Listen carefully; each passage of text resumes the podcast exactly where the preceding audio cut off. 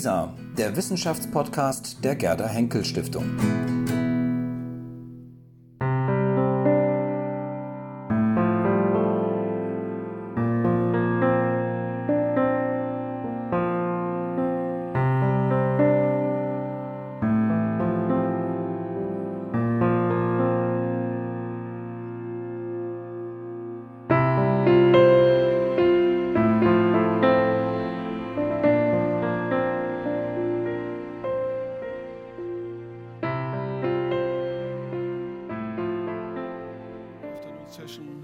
Presentation by Monsieur Patrice Debré, Académie nationale de médecine de Paris. And he's going to speak about the role of academia to achieve the SDG.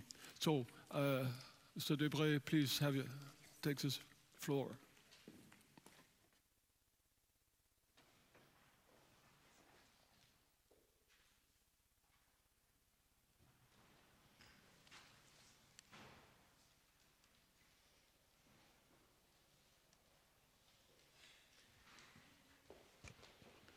Thank you. So uh, I first would like to, to thank uh, Detlev Ganten to invite me to come to this uh, fantastic academy. And uh, in fact, I have divided my talk into three different parts. The first one, I will raise some uh, issue concerning the evolution of health, uh, the international environment, and uh, the development agenda. Then I will come to the involvement in France of global health, and then I'll come at the end on some um, um, subjects of research which have been partner with the South. And uh, in saying so, um, I'll discuss the possibility to raise also some interaction with the German groups. So um, if we think to the evolution of health issues, in fact, we have to face with uh, an epidemiological transitions, which in fact has a double burden.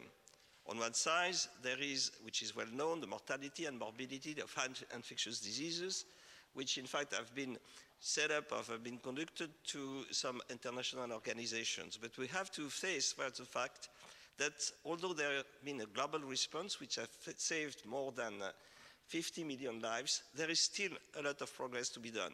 If you look to malaria, for example, there is a diminution of infections by 20 percent, but there is still about 30% of deaths. If you think about tuberculosis, you can see there is more than 10 million new infections each year, which is considerable.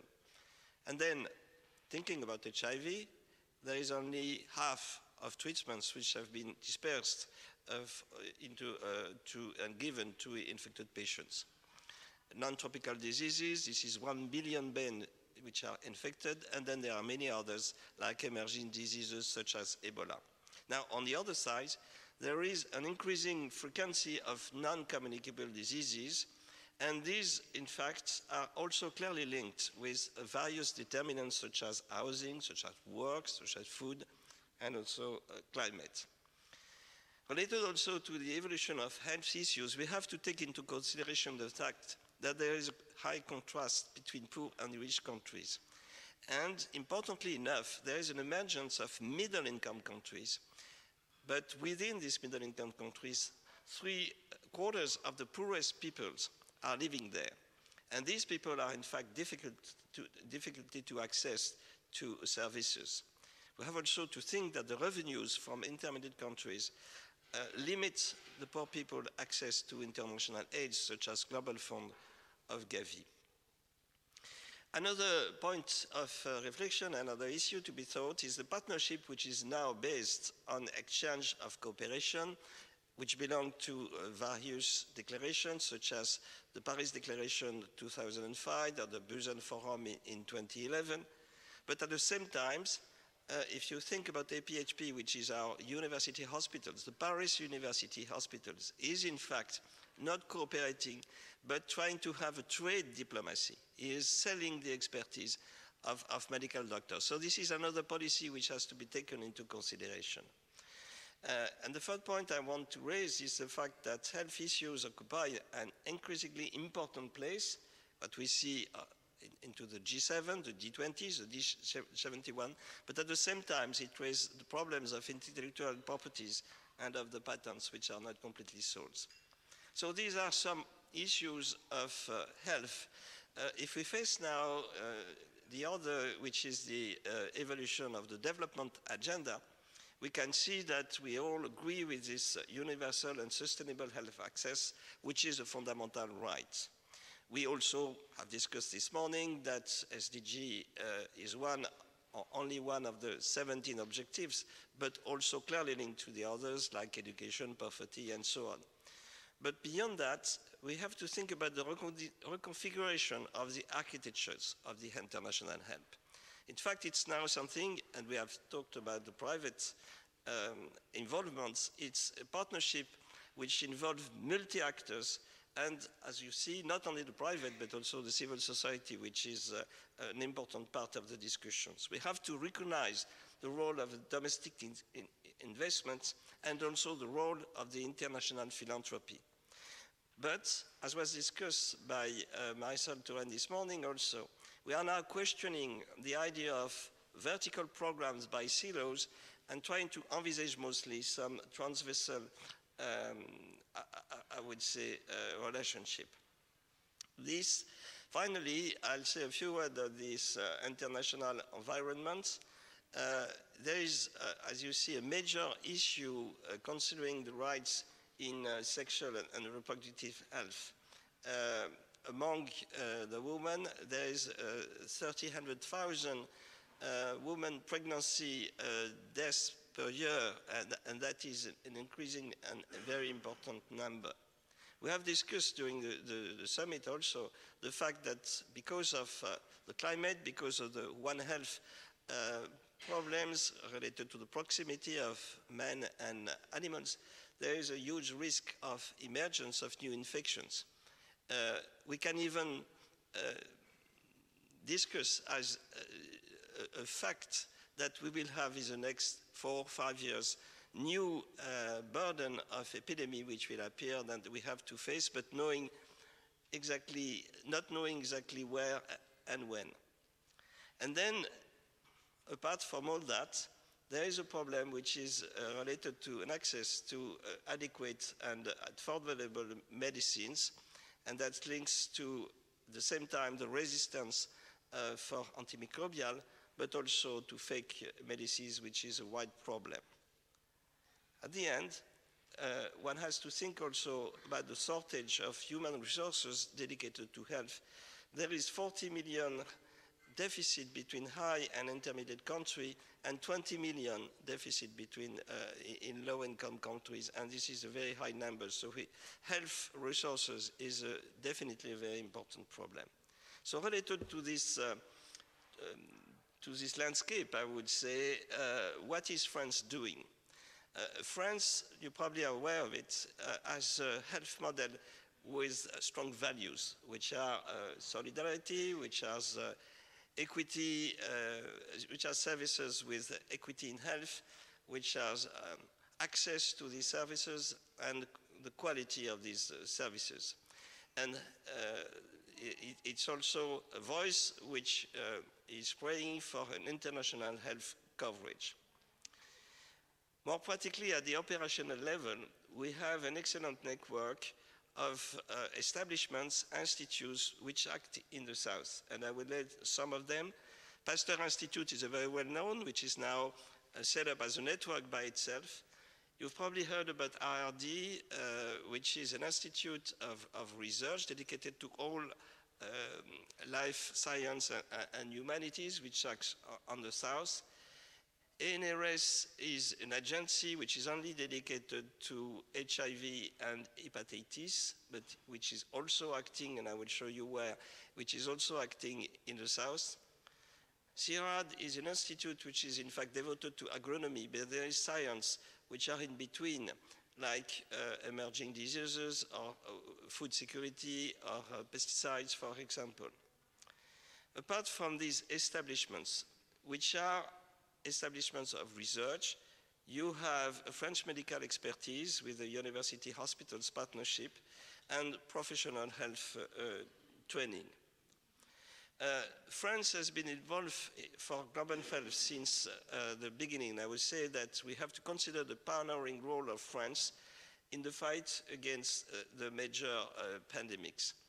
And it has been uh, a movement which has not been only uh, medical, but at the same time which have been scientific and which also have been diplomatic. So in, in fighting um, against all these diseases and in participating into the global health concept, you have to think, probably it's exactly the same in Germany, but at least this is feasible in France, that there are three axes. One is medical, the other is scientific, and the third one is, is, is diplomatic. Apart from uh, academy by itself, there have been a strong involvement of the NGO, and the NGOs now are grouped into a kind of coordinations, whose name is South Coordinations, which act at the, at the, global, um, at the global health uh, level, I would say.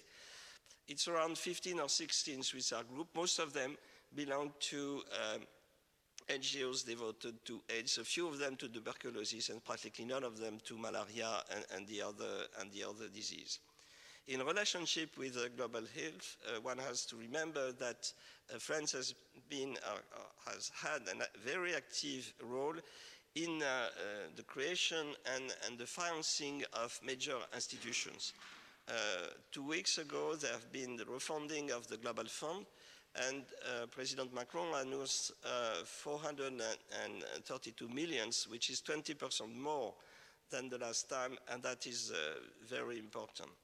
And I will say that we have a, a system which I will describe, which we train some of this money just to help for bilateral, in fact, uh, bilateral funding for French organizations uh, in relationship with the partners devoted to the South. UNITAID, that uh, Marisol Touraine described this morning, receives 100 millions from France and Gavi uh, 95 million. So overall on the total, it's quite a lot of, uh, it's a very important budget which is uh, devoted at the multilateral stage uh, through the multilateral organizations uh, to the global health and, and, the, and the South. Now, which are above these budgets, which in fact belong to the international organizations.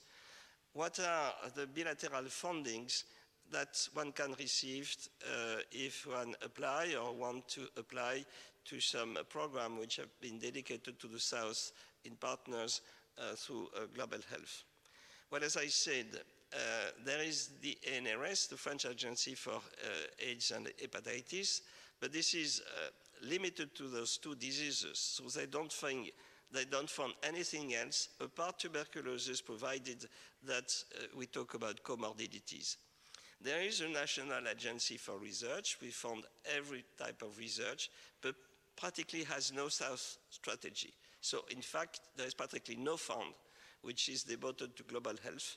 And if there is fund, it's given to uh, French people and cannot go to the partners uh, in the South. There is uh, an, an, institute which is devoted to cancer, whose name is INCa, but has a very little Southern strategy and limited only to care, no research for the South.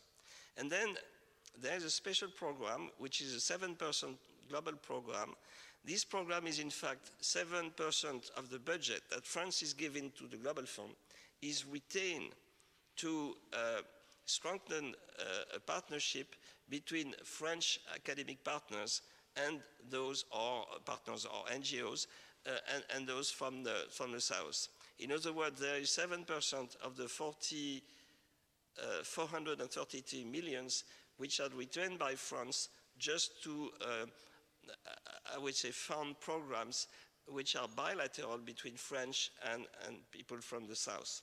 And there is also some ministerial programs uh, there are two mostly, one which is devoted to emerging diseases, mostly hemorrhagic fevers, and the other which is very recent and just uh, comes um, the last week uh, and begin last week, it's, and that is antimicrobial resistance. Now, apart from this academic funding, you have the private sector, and mostly uh, special grants, French healthcare, which in fact try to support major pharmaceutical industry export sectors. Apart from that, you have the development agency, which also give uh, some budget uh, devoted to, to health. I will come now, have talked about the uh, various issues uh, concerning the health, concerning the development agenda, and concerning the international involvement. I've shown to you and discussed with you some of the what I call the French involvement into the global health.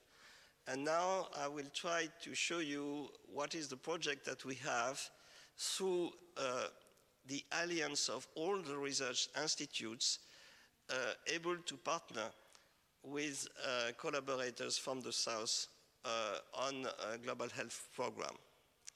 Uh, you can see that this alliance, in fact, is um, an alliance for uh, medicine and biological science which linked together, it's a, it's a, strong network. The Pasteur Institute, IRD, I, I talked about, ANRS, Fondation Mérieux, which is the private uh, foundation, REACTing, which is the French program for emerging diseases, uh, INSERM, which you probably are aware, and that's the Institute for, uh, for Health, and CIRAD, which is the Institute for Agronomy, but as I said, there are bridges for food security and bridges for emerging diseases into the One Health uh, uh, program. So these are all these institutes, and you can see now where they act on the map, mostly in sub-Saharan Africa. There are some which are in, in South uh, America, and you find some in, uh, in Southeast Asia. So what are we doing, in fact, together? And these are the programs which I think would be interesting to try to, to, to partner and to discuss with the German counterparts to see if we can go together and set up together and cooperate together on some of the issues which are related to global health.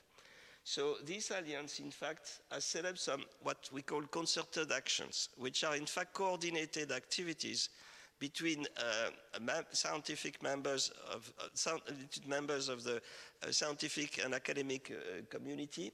You can see that there is uh, one concerted action for HIV/AIDS, another one for uh, tuberculosis and all type of comor comorbidities, one for malaria, and a recent one on HPV. We have also a little bit more than concerted actions gone into network and there are two huge networks, one on neglected tropical diseases and the other on emerging diseases. Uh, and apart from that, there are uh, research programs which are, are funded, and there are three of them. One is encephalitis, the other is antimicrobial resistance, and the, the third one is, is. So these, in fact, are the program of this alliance, uh, most of them, all of them, sorry, are uh, scientific and research program, uh, which partner with many countries in the south, mostly in sub-Saharan Africa, but as I've shown you they are also in South America and Southeast Asia. Now there are also some uh, other more academic partnership, uh, mostly related to um, the problem of alumni, which are students which have worked in France and come back in their countries or falsified medicines. So uh, in, in this, uh, with that, I will, I will conclude my, my talk in saying that uh, we at the French level would be really interested to try to collaborate uh, with Germany uh, if, through these programs or some others if, if, if necessary, and to try to, to think about more globally cooperation to uh, many of the health problems that we are facing. Thank you very much. Dirk Lanzerath gehalten wird. Herr Lanzerath ist äh, sehr breit gebildet, hat, sich,